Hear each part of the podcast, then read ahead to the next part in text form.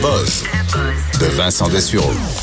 Et dans ton boss d'aujourd'hui, tu nous parles d'amitié, mais surtout les amis en qualité plutôt qu'en quantité. Oui, c'est pas nécessairement une grande surprise, mais tu sais comment, un peu comme Québec solidaire, moi, c'est la, c'est la science avant Oui, tout. c'est Alors, j'aime ça science. quand on prouve euh, avec la science. L'Université de Leeds, en Angleterre, a fait euh, une analyse au niveau de, de l'amitié. Euh, Mais on mesurait quoi? Le, bonheur lié ou la, la- la satisfaction euh, Exact, le sentiment de bonheur général dans la vie relié à combien d'amis on a. Et, que- donc, est-ce que les gens qui ont beaucoup d'amis sont plus heureux que ceux qui ont des bons amis, mais peu? Exact. Une question de qualité et de, de, de quantité C'est là-dedans. toute une job à étudier là, en termes de critères, quand même. Oui, quand même. Et c'est pas, euh, je te dirais, l'étude la plus étoffée. Là. Euh, Je, je, je vais te ramener quand même les. euh, tu sais, c'est auprès. C'est des sondages en ligne qui ont été analysés ensuite par une équipe de chercheurs. Alors, on. On reste calme, On reste calme, mais quand même. Ce qu'on, ce qu'on arrive, euh, ce qu'on a comme conclusion, c'est que euh, la qualité surpasse la quantité au niveau des amitiés.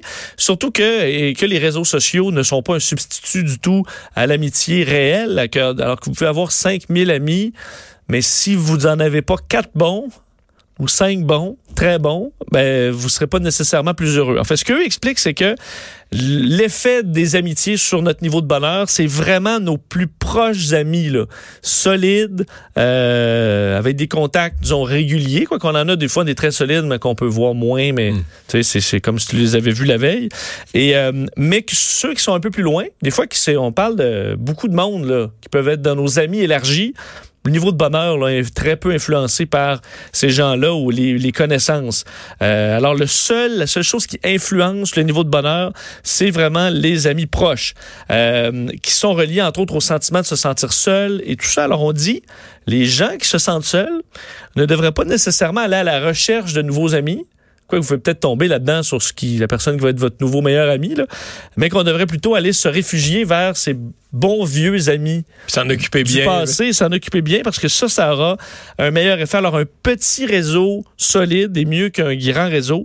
Euh, on dit que d'ailleurs, les jeunes, là, plus jeunes, ont souvent euh, plus d'amis, ben, tu sais, d'école, euh, et que plus vieux, on en a moins mais qu'on a une historique. Alors, le, le- souvent, les plus vieux vont être plus, se sentir moins seuls euh, à cet âge-là.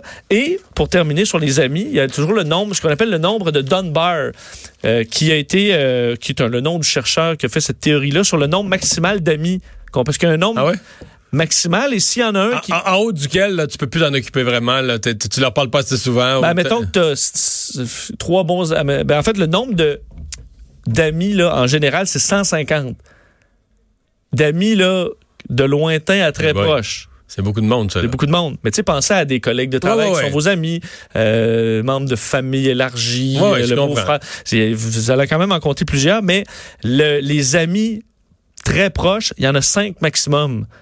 Alors, si vous arrivez avec un nouveau qui intègre ça, ben, il y en a un qui débarque parce que vous pourrez pas, mais vous pourrez pas voir assez souvent les autres amis pour garder ce contact aussi fort. Alors, tu peux pas en garder plus que Fait cinq. que le là. nombre de Dunbar, pour le- le- le- la- les amitiés proches, la limite, c'est 5. Ben, en fait, il ventile 150, c'est le nombre total d'amis. euh, d'amis. OK? 35 là-dedans sont des amis plus solides. 15 amis proches. Et 5 les meilleurs amis. Euh, ça, ça peut pas dépasser ça. Et, mais tu peux quand même avoir 500 connaissances et 1500 dans l'entourage euh, élargi. Là. Tu sais, des connaissances euh, lointaines. Déjà que tu as vu quelquefois, que tu te souviens, à qui tu peux parler quand même directement. Là. Euh, tu peux te rendre à 1500 là-dessus. Mais jamais cinq, plus que 5 meilleurs. Faut faire attention à nos fautes sur Tinder. Là, tu parles de fautes d'orthographe? Ouais, faute d'orthographe qui euh, vous, vous donne moins de chances de Parce scorer. que, parce que Tinder, tu peux faire d'autres fautes. Là.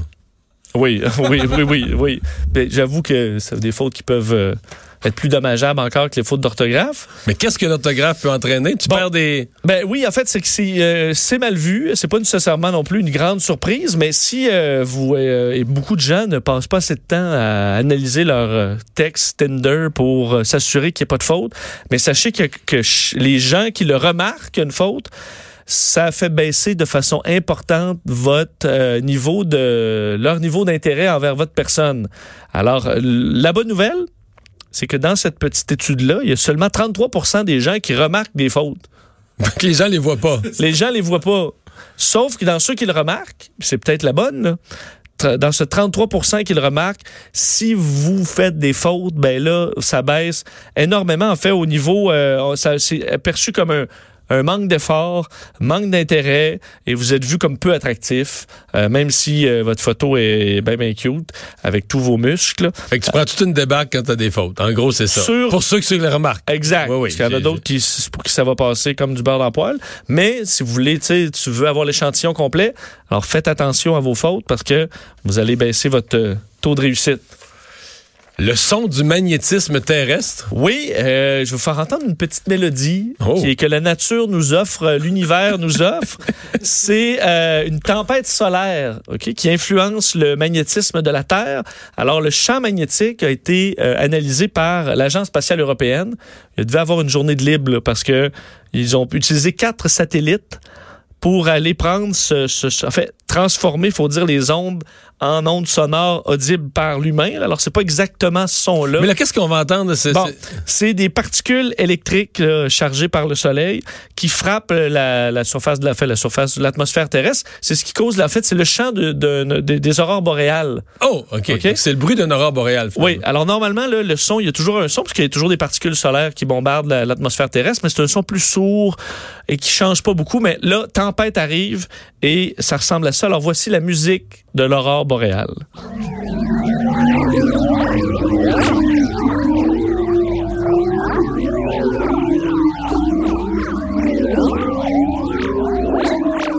À vous, on dirait vraiment des extraterrestres. oui.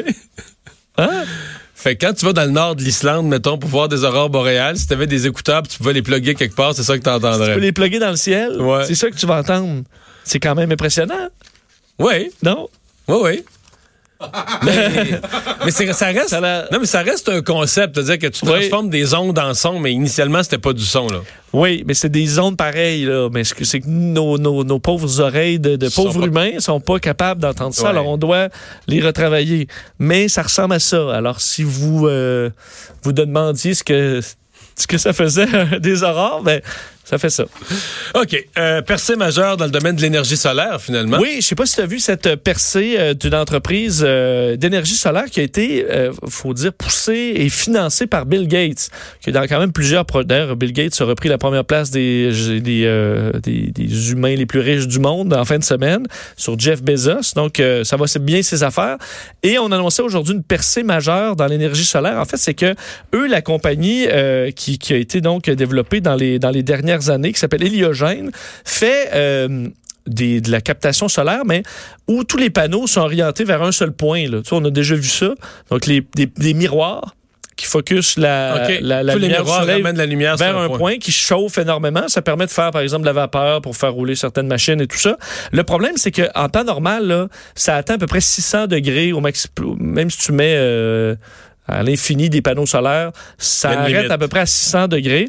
Et on avait comme un mur là, de chaleur qui empêche de faire plusieurs choses parce que à 600 degrés, c'est pas suffisant pour la production de ciment, d'acier, faire de la pétrochimie. Alors, il y a comme une limite euh, qui vient d'être brisée par cette équipe-là, qui réussit à atteindre 1000 degrés Celsius grâce à un, un système là, euh, d'intelligence artificielle qui permet de gérer les panneaux de façon vraiment précise. Et on pourrait peut-être même quand même atteindre... tout un saut, là. Ben oui, Ah 600 non, parce que je 1000. pensais que tu allais me dire qu'ils sont rendus, je sais pas moi, à 620. Là. Non, bon, non. un- ils ont passé à- de 600 à 1000. Non, ils ont défoncé le mur de verre du, euh, de, de, de, de la, la température des panneaux solaires et on pourrait atteindre possiblement 1500 degrés Celsius, ce qui permet de scinder le dioxyde de carbone et l'eau, ce qui fait de l'hydrogène. Alors, ça permettrait de faire de l'hydrogène euh, comme une énergie verte, alors que c'est vert, mais quand tu la consommes, mais pas quand tu la fabriques. L'hydrogène, c'est un peu ça le problème euh, de l'hydrogène. Mais là, si tu es capable de faire de l'hydrogène vert, ben là, tu viens de régler Donc, c'est quelque que l'énergie solaire pourrait rentrer dans différents procédés industriels. Exact. Alors, on pourrait peut-être voir des compagnies pétrochimiques, euh, des compagnies de, de- de métaux utiliser l'énergie solaire pour la première fois, euh, ce qui est quand même... euh, C'est une le- bonne nouvelle pour notre planète. ben, c'est un cinquième des émissions de carbone de la planète. C'est beaucoup plus que l'aviation où on capote tout. Alors imagine, on pourrait peut-être prendre l'avion après puis pas se sentir mal puisqu'on aurait Parlant de sauvé la l'avion ou Terre. de pas la prendre, là, est-ce que tu as des nouvelles de Greta? Oui, oui, Greta. euh, en fait, je peux, te- je peux, te- je l'ai vérifié tantôt où elle était. Est-ce qu'elle progresse bien?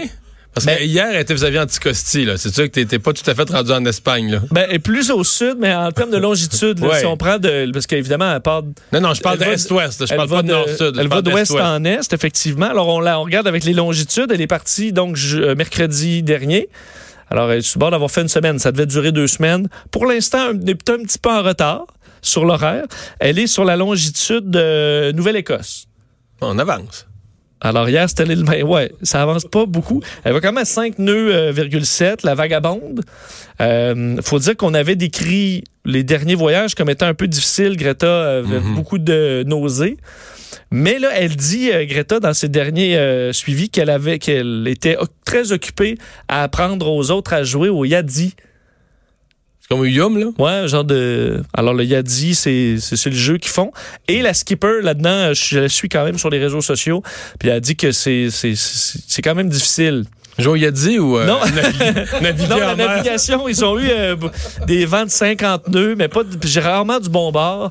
Et là, déjà, chaque nuage avait son vent de bord. Alors, ils travaillent fort sur la vagabonde, mais elle dit les.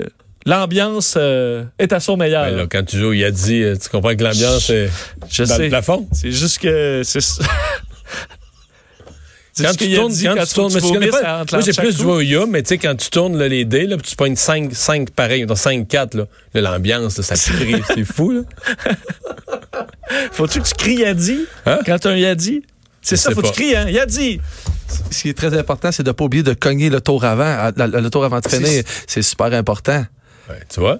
Mais est-ce que ça prend, mettons, expliquer, parce que Greta, ça fait plusieurs jours là, qu'elle a. Est-ce que ça prend, mettons, plus que 20 minutes à prendre le Yadi? Non, 3, 4. Alors, trois minutes. Est-ce que mon, mon garçon de 9 ans l'a fait en 3-4 minutes, là? OK. c'est pas très, très difficile. C'est écrit ses cartes, c'est quoi le jeu? Vous avez entendu la voix de Master?